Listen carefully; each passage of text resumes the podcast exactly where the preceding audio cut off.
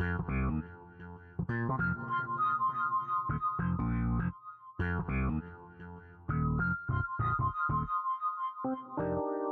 い、どうも、こんばんは。臨外の川崎光義です。横川です。ケンジマルセロです。彼らは日本と南米で建築やランドスケープの勉強をしてきた3人が、ラテンアメリカの生活や文化魅力について雑談するポッドキャストです。というわけで、えー本日は雑談会ということで、はい、はい。雑談するポッドキャストの雑談会です。雑談するポッドキャストはい、の雑談会ね。はい、で今日はあのスペイン語講座は、えー好きな色というテーマでうんちょっとそれぞれ好きな色をね言うだけの、えー時間を過ごしたいと思いますけど、はい。はい、色どうですか？好きな色ありますか？これ好きな色を言うのか好きなスペイン語としてす好きな色なのか？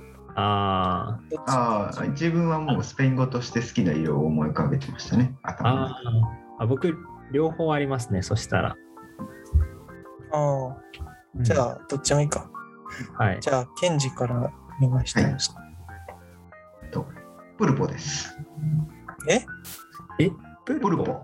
プルポ？タコ、あれ、タコプルポ？あれ？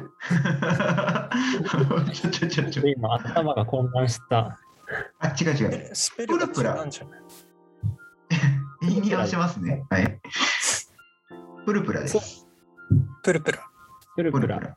がプルプはタコ。プルポはタコ。今、編集するために言い直したのに。プルプラです。はい。はい。はい。紫ですね。プルプラ。単純に、なんか言いか言い方が好きだなって思いました。ああ。はい。は。はい。えっと、好きな色は、ベルデ、緑うん。なんですけど、なんか、スペイン語の音として好きな単語は、アマリージョですね。ああ、マリージョ。黄色。黄色。特に理由はありません。アマリージョか。出てこなかったな、俺。黄色とか。ずっとなんだっけなって思ってた。アマリージョね。なんか、ちょっとこう、ごちゃごちゃっとした感じ、音の感じが、まあ、強いて言うなら、気に入ってるところですかね。まあ、我々のロゴも黄色ですからね。うん、いやでも、色が好きなのは緑だから。ベルデ。ベルで。はい。僕はアスールですね。青。ああ。普通にあの色として好き。青が好きです。はい。というわけで、えー皆さん、色の名前を覚えて帰ってくださいね。はい。というわけで、今日は本題としては、このエクアドル建築史を、えー振り返ってみようということで、第そうですね 4, 4回、3回、4回ぐらいやってきたうんちょっと回をね、ちょっとどうだったかな、みたいなところで、振り返っていきたいと思います。はい。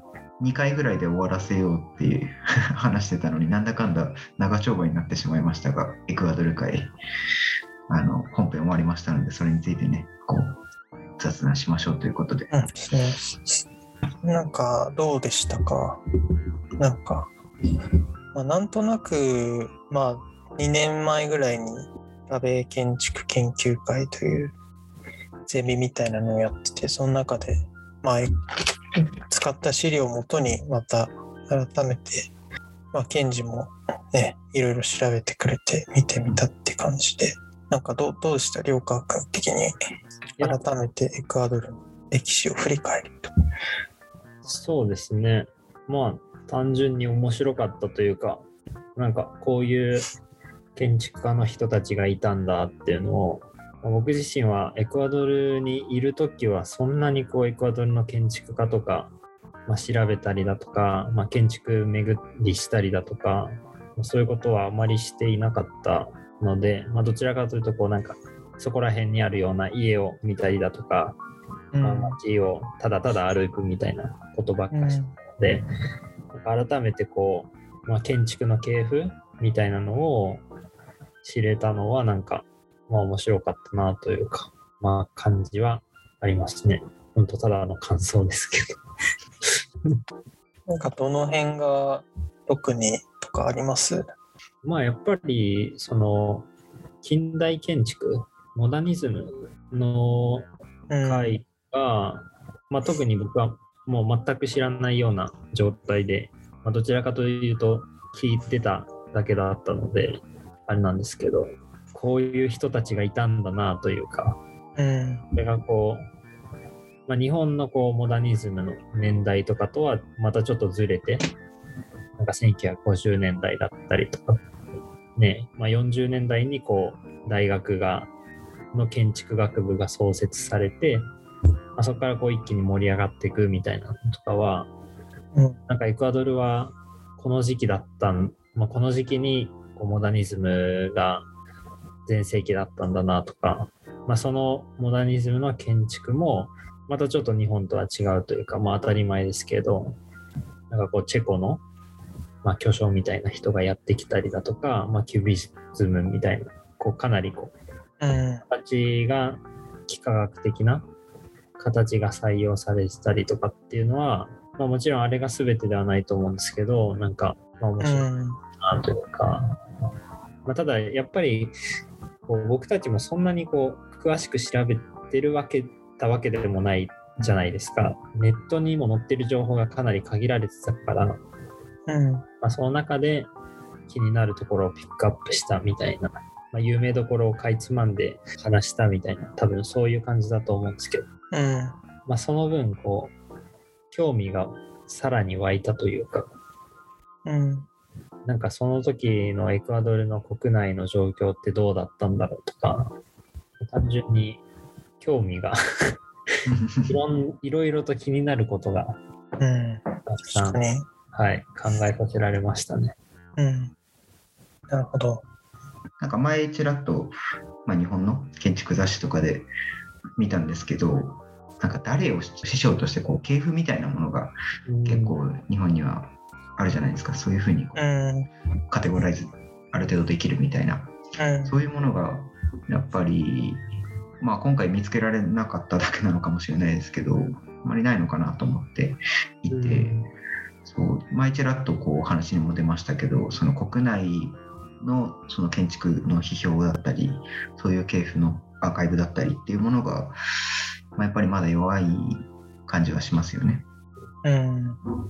そうねなんかやっぱほとんど知られてないもんね。エクアドル建築っていう、うん、なんか確かに、まあ、前回前回っていうかもう2年前にも調べていろいろ見てはいたつもりだったけどその検事が改めて調べてくれてそのチェコとのつながりとか、うん。なんか実際今都市のなんか高密度化みたいな話とかなんか結構いろんなことが小さい国の中でも起きているけど、まあ、それをね知る機会が本当にもうコロナとかにもなってよりなんか日本語に訳されるみたいなことっていうのが、ねないのでなんかそういう意味ではすごい貴重な回だったかなと個人的には思います。なんかモダニズムもなんか使われ方としてもなんか南米らしいというかエクアドルらしい。なんか例えば俺が見たなんかなんかコンクリートのさ壁にグラフィックが書かれてたりとかうん。多分当初そういう 計画がなかったんだと思うんだけどまあその南米の多分割とちゃんとした人がグラフィックあの書いてたりとかしてエクアドル人もなんかその海外から来た人とかなんかそういう特にこう著名なそのスターアーキテクト的な人はいなかったけどまあその中でもなんかこう、まあ自然的にエクアドルらしさみたいなのが出てきたり、まあ使われ方みたいなとこで出てきたりもあるし、まあ建築家たち自身も、なんかすごいそのエクアドルらしさとは何なのかみたいなのを、まあその当時のモダニズムあたりから葛藤していたようなまあ現在もそうですけど、現在とかまあ特にそういうアイデンティティみたいなところを考えてるんだと思うんですけど、なんかその生き様が見える感じ。うん、そうですね。確かに確かに。まあね、すごい面白い分野なんで、ちょっとエクアドル建築史についてもっと知りたいっていう人がいれば僕たちにち調査費とかを出していただきたいですね。そしたらもっと真面目に。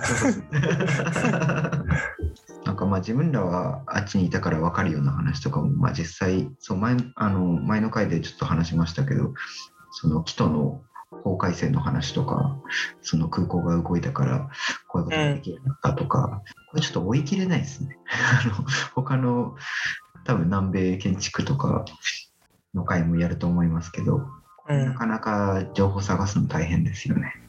なんか個人的にちょっと気になったのは、まあ、前回の高層ビルの開発のプロジェクト、ユニークタワはいーだっけ、の時に、あの、環境にいいことをした、すると、高さ制限を超えてもいいですみたいな、なんかそういう話を検事がしてくれたじゃん。はい。まあそうやってこうなんか日本で言ったらまあ公開空地はさこうん。うグラウンドレベル近い部分をこう、うんまあ、パブリック公共の場にすることによって、まあ、その分容積率をさなんか東京駅の周りとかであそうやられてるやつですね。うん。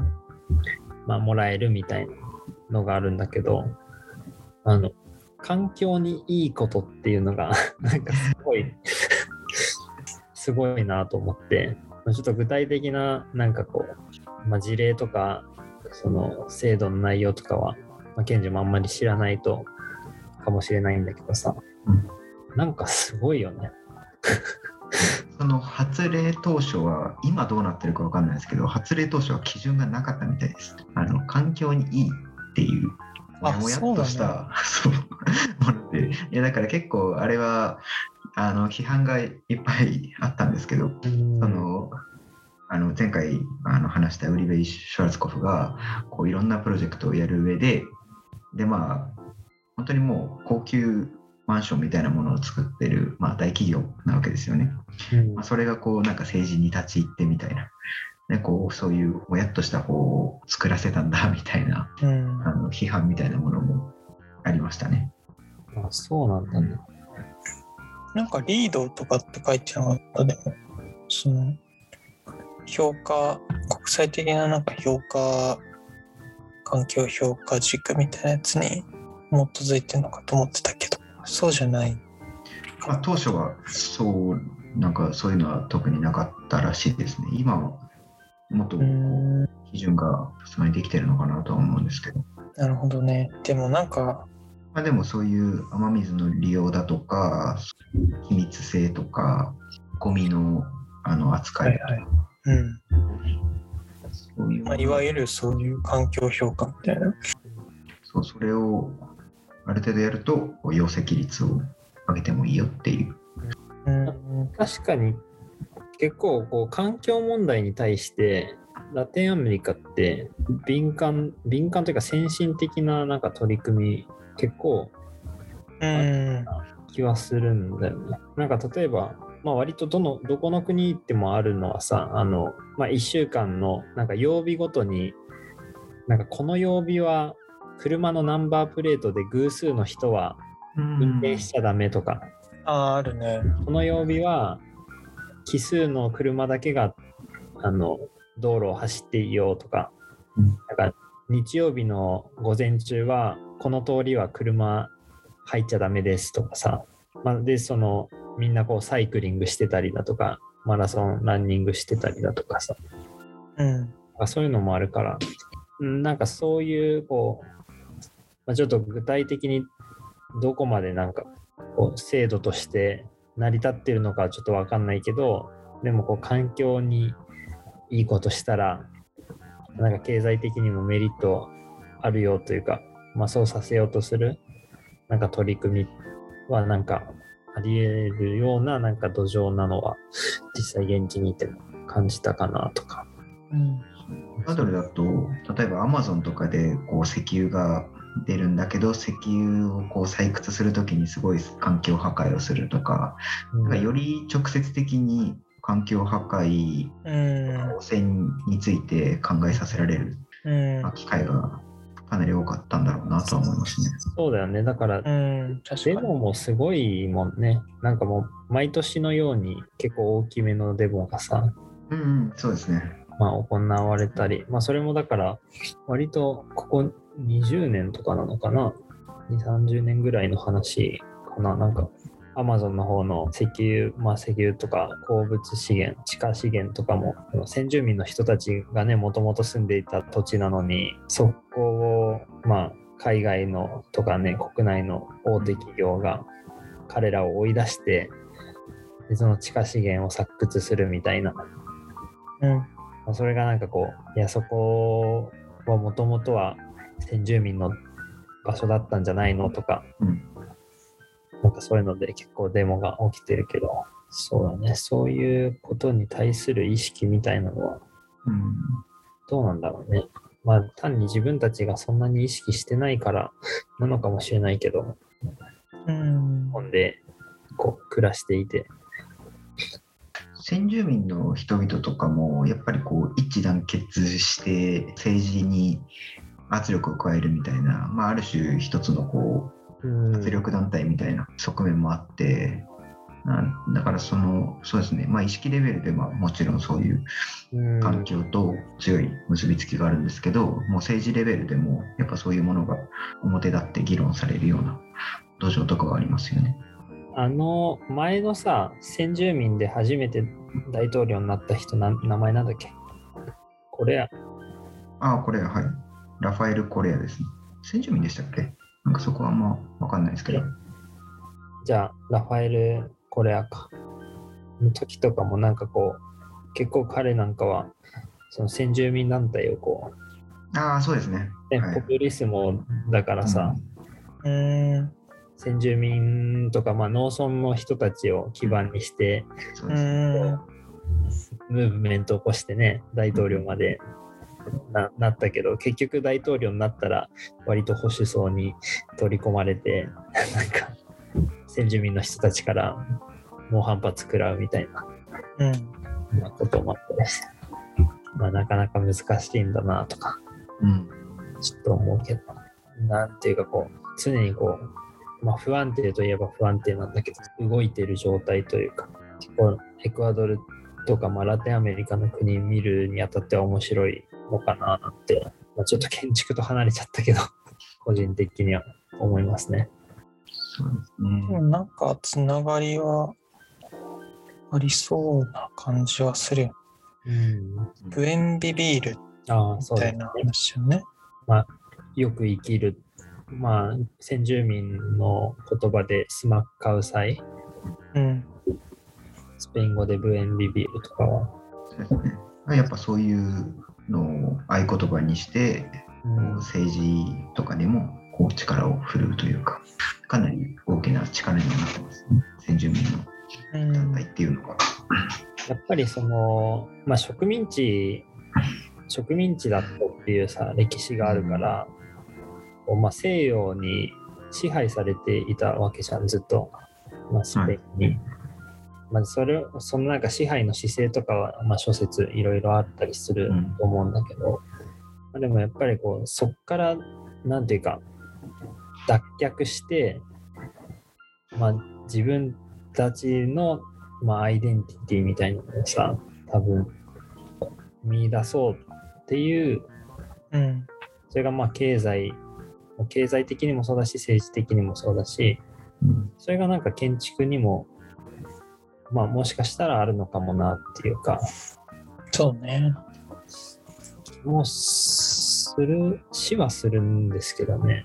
まあ、で、実際建築家のコンあのテキストとか読んでも、まあ、なんとなくこう、先住民の知恵をとか、まあ、民家なんてまさにそうじゃないですか。だったりとか、まあ、ペルーのあのアンデスの ママニとか、ね、そういうことを言ってるけど、あ、ペルーじゃない、ボリビアの、はい。